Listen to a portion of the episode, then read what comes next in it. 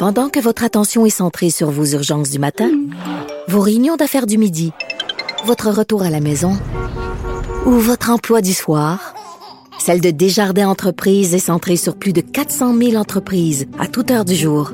Grâce à notre connaissance des secteurs d'activité et à notre accompagnement spécialisé, nous aidons les entrepreneurs à relever chaque défi pour qu'ils puissent rester centrés sur ce qui compte, le développement de leur entreprise. Alors, euh, euh, je, je, veux savoir ce qui se passe en France, parce que vous le savez que la France, et mettons, ce qui se passe en France va se passer au Québec dans trois ou quatre semaines. Ils sont en avance sur nous. Alors, nous allons en parler avec l'excellente journaliste indépendante Rachel Binas, à qui, avec qui on discute de temps en temps, qui écrit dans le magazine Marianne, dans l'Express, etc. Bonjour, Rachel. Bonjour. Euh, ta vie, ça, ça ressemble à quoi actuellement, la vie quotidienne d'une Parisienne? Euh, d'une parisienne et puis euh, sûrement la, la, même chose hors de Paris, hein, c'est-à-dire ben, on est confiné pour éviter d'être coronavirusé. Euh, donc ça veut dire que c'est un confinement qui, qui n'est pas total.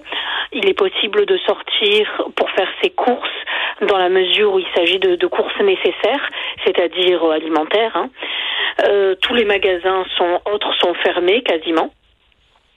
Donc euh, vous sortez voilà rarement une à deux fois par semaine pour euh, remplir le frigo et puis vous évitez le footing même si c'est hmm. autorisé et puis et puis vous tentez bah, de d'occuper vos, journées sans consommer. Est-ce que est-ce que les gens est-ce que les gens respectent les consignes? Parce que bon au début de de le de la ben, il y a quelques jours on voyait des images sur Instagram de gens sur les bords de la Seine dans des parcs euh, près de, de, de, du canal Saint-Martin. On dirait que les terrasses étaient pleines. Est-ce que les gens respectent les consignes Rachel? Alors, les terrasses n'étaient pas pleines dans la mesure où les établissements, euh, les bars, les restaurants sont fermés, ça c'est très clair. Maintenant, en effet, au premier, au premier, les premiers jours, on a pu voir euh, ben, des, gens qui semblaient euh, vivre leur vie comme s'il n'y avait aucun risque. Euh, ça s'explique de plusieurs manières. Hein. Déjà parce que ben, il y avait il y a une difficulté à comprendre réellement la menace, qui était peut-être pas assez perceptible pour vraiment la prendre en compte et l'assimiler, et puis également par le par le gouvernement, c'est-à-dire qu'on a eu un gouvernement qui a tardé à s'inquiéter énormément, qui a peut-être, ça on le verra, caché certaines informations, euh, qui n'étaient pas préparées, et qu'une gestion du risque assez catastrophique. Donc, euh, donc si vous voulez, quand quelques jours avant le confinement, le président de la République sort au théâtre et explique aux Français qu'il faut également sortir, c'est un petit peu compliqué deux jours après de demander aux animaux grégaires que nous sommes euh, de s'enfermer, de ne pas profiter du soleil. Ben oui, puis en, même temps, il a aussi euh, organisé, euh, il, a donné le feu vert à la tenue des élections municipales. Exactement. Ce qui est aujourd'hui extrêmement critiqué, il faut savoir qu'un certain nombre d'assesseurs, le, le, personnel, hein, les, les, gens qui, qui œuvraient justement au bon déroulement des élections, euh, ont été touchés, hmm. contaminés. Hmm. Ils sont aujourd'hui malades. Donc, donc sur, sur ce sujet, en effet, une espèce de, de mini scandale d'État. On verra quelle proportion ça prend à la sortie de la crise sanitaire. Et puis la question des masques, puisque bah, nous en France, on a une pénurie de masques. Ben oui, et on a, on a vu aussi, on voit que le système de santé commence à craquer. Il y a beaucoup de, de médecins, de travailleurs du système de la santé qui sont contaminés. Ils sont contaminés, certains sont morts. Hmm. Euh, on se demande dans quelle mesure les capacités hospitalières vont pouvoir euh, suivre, euh, notamment les, les, lits disponibles en réanimation. On n'a pas atteint encore le, le pic et ben, le personnel hospitalier est sur, est sur le front prêt à intervenir. Mais en effet, la question est celle de, de nos capacités, réellement. Est-ce que vous êtes rendu dans les hôpitaux à faire du triage, c'est-à-dire à soigner certaines personnes et à laisser d'autres personnes à leur sort parce que vous n'avez pas euh, l'équipement nécessaire pour soigner tout le monde? Alors pour le moment, on n'est pas dans le cas de, par exemple, de la Lombardie en Italie. On n'a pas atteint ce point-là. Euh, encore une fois, le pic, on ne le connaît pas actuellement. On est bien sûr sur une, courbe montante, hein, sur des cas qui se multiplient par 3, par 4, et, d'ailleurs des cas qui sont certainement en deçà de la réalité, puisqu'on n'a pas assez de tests pour tout le monde. Euh, on n'a pas assez non plus de, de masques, comme je vous le disais. La question, c'est d'ici 15 jours, 3 semaines, que, quels seront les chiffres? Et, là, il n'est pas impossible, en effet, que les lits de réanimation soient saturés. Euh, il y a des régions hein, qui sont déjà euh, euh, qui, qui craquent. Je pense notamment à l'est de la France. Un certain nombre de patients sont même envoyés en Allemagne. Hmm. Et on sait que autour de Paris, dans certaines banlieues, il y a ce qu'on appelle les territoires perdus de la République, des zones de non-droit où les policiers ne sont pas bienvenus, les pompiers ne sont pas bienvenus. Euh, euh est-ce que, est-ce que on dit que dans ces quartiers-là, c'est très difficile de faire respecter les consignes? Tout à fait. C'est pas seulement d'ailleurs autour de Paris, c'est dans un certain nombre euh, de territoires, euh, euh, vous l'avez dit, perdus ou oubliés de la République. ça peut être même dans Paris. Hein, il y a certains arrondissements qui sont beaucoup plus difficiles à contrôler. C'est pas surprenant. On ne tombe pas de haut. hier, la police ne pouvait pas rentrer. Pourquoi aujourd'hui elle le pourrait? Et les policiers le disent, ben, on a tendance, par exemple, à verbaliser euh, des, dames, des, des, personnes âgées, mais on n'est pas en moyen de faire face à aux personnes qui ne respectent pas le confinement, qui ont un comportement agressif et qui n'attendent qu'une chose, c'est que ça dérape. Faut comprendre aussi qu'un certain nombre de policiers s'est mis en arrêt maladie. Ah oui. On leur a aussi expliqué, alors ça c'était il y a quelques jours, qu'ils ne devaient pas porter de masque parce que c'était anxiogène. en réalité, euh, c'est tout simplement parce qu'il n'y a pas de masque. Il manque de masques.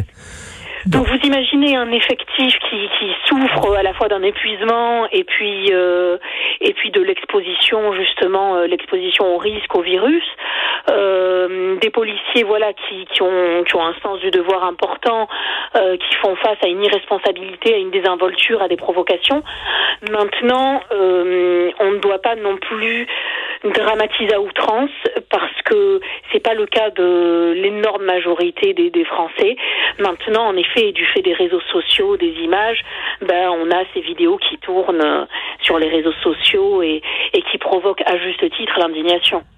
Est-ce qu'il y a toujours cette tradition-là où vous euh, sortez sur les balcons, je crois que c'est à 20 heures, pour euh, applaudir les gens qui travaillent dans le système de santé? Exactement, exactement. À 20 heures, on applaudit le personnel soignant aux fenêtres. Le premier jour, euh, ça ne prenait pas forcément, et puis là, c'est devenu un rituel. Donc, euh, on a l'habitude, en effet, de se mettre aux fenêtres et d'applaudir le, personnel soignant. Certains font des vidéos qu'ils envoient ensuite à, à, leurs amis, à leurs proches qui travaillent à l'hôpital, pour, euh, pour les encourager un petit peu et pour leur exprimer notre soutien. Euh, les, les, Français ont toujours eu un côté un peu un peu anar, un peu anarchiste. Euh, hein, euh, le, côté Astérix, d'ailleurs, on salue Uderzo, un des pères d'Astérix qui est décédé la nuit dernière, juste comme le ciel nous tombe sur la tête, d'ailleurs, quelle coïncidence. Mais bon, est-ce que ils se comportent comment les Français dans cette crise-là? Alors, je, je, je, vais être un peu chauvine, je, je vais me faire leur avocate, et, et j'aimerais quand même battre en brèche ce mythe. Euh, C'est-à-dire qu'aujourd'hui, de la part des Français, on observe surtout une volonté euh, de, de voir, en tout cas moi quand je, je, je parle autour de moi, quand, quand j'observe les réactions, une volonté de durcir un petit peu plus ce confinement. C'est-à-dire que, hum, alors je j'ai pas j'ai pas d'études à l'appui, hein, euh, euh, mais énormément de Français demandent ont demandé que les marchés ouverts ne soient plus maintenus. Ce qui hmm. était le cas quand même, hein, il faut imaginer. Hein. Le gouvernement au départ n'a pas interdit les, les marchés. Donc, euh, quand vous allez au marché de Belleville ou au marché de Barbès, qui sont des marchés populaires très fréquentés avec des prix faibles, ben, vous voyez bien que personne, enfin, l'immense majorité des gens n'a pas de masque et ne respecte pas les fameuses distances de sécurité. Alors, depuis hier, maintenant, les marchés euh, sont fermés, mais il a fallu attendre quand même une semaine. Et, les gens le demandaient. Demandaient, par exemple, je pense qu'aussi beaucoup de gens ne, ne s'indigneraient pas si, par exemple, on interdisait, on interdisait le, le, le jogging, la pratique, euh, la pratique de la course euh, en plein air. Donc, les gens sont sensibilisés à, l'importance. Et, Rachel, en terminant, vous, vous vivez comme dans l'avenir. Comme, je l'ai dit au début, ce qui se passe en France va se passer ici dans un mois, dans un mois et demi. Donc, euh, de d'où d'où vous êtes, c'est comme si un message, un message de l'avenir. Quel, quel message vous voudriez passer aux Québécois? Peut-être qu'à certains, qu'à certains égards, la France soit votre contre-modèle.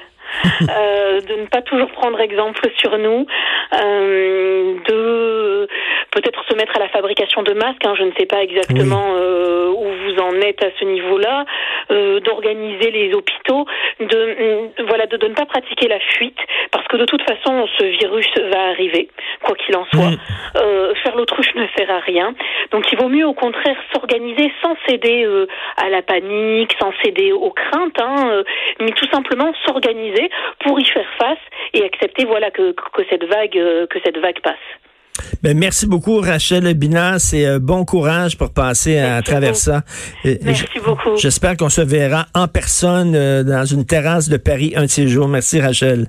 Avec grand plaisir. merci, Rachel Binas. chacun pour motiver les infirmiers et les infirmières. Eh. Les autres, on flash de lumière. Ça marche encore, flash de lumière, là, à 7h30? Je sais pas si ça fonctionne. 8h30, je pense. Hein? 8h30? Pas commencé. Dans mon quartier, il n'y en a pas. Mais ça a l'air qu'il flash la tour du, ah? stade olympique, je sais pas. J'ai aucune idée, mais en tout cas, écoute, oui, Uderzo, un des pères d'Astérix, mon Dieu, mon personnage euh, de bande dessinée favori. Dans la vie, t'es soit Batman, Superman, soit Beatles, Rolling Stone, ou soit Tintin et Astérix. Je suis Astérix, mille fois. Donc, euh, juste comme le ciel nous tombe sur la tête, vous écoutez politiquement incorrect.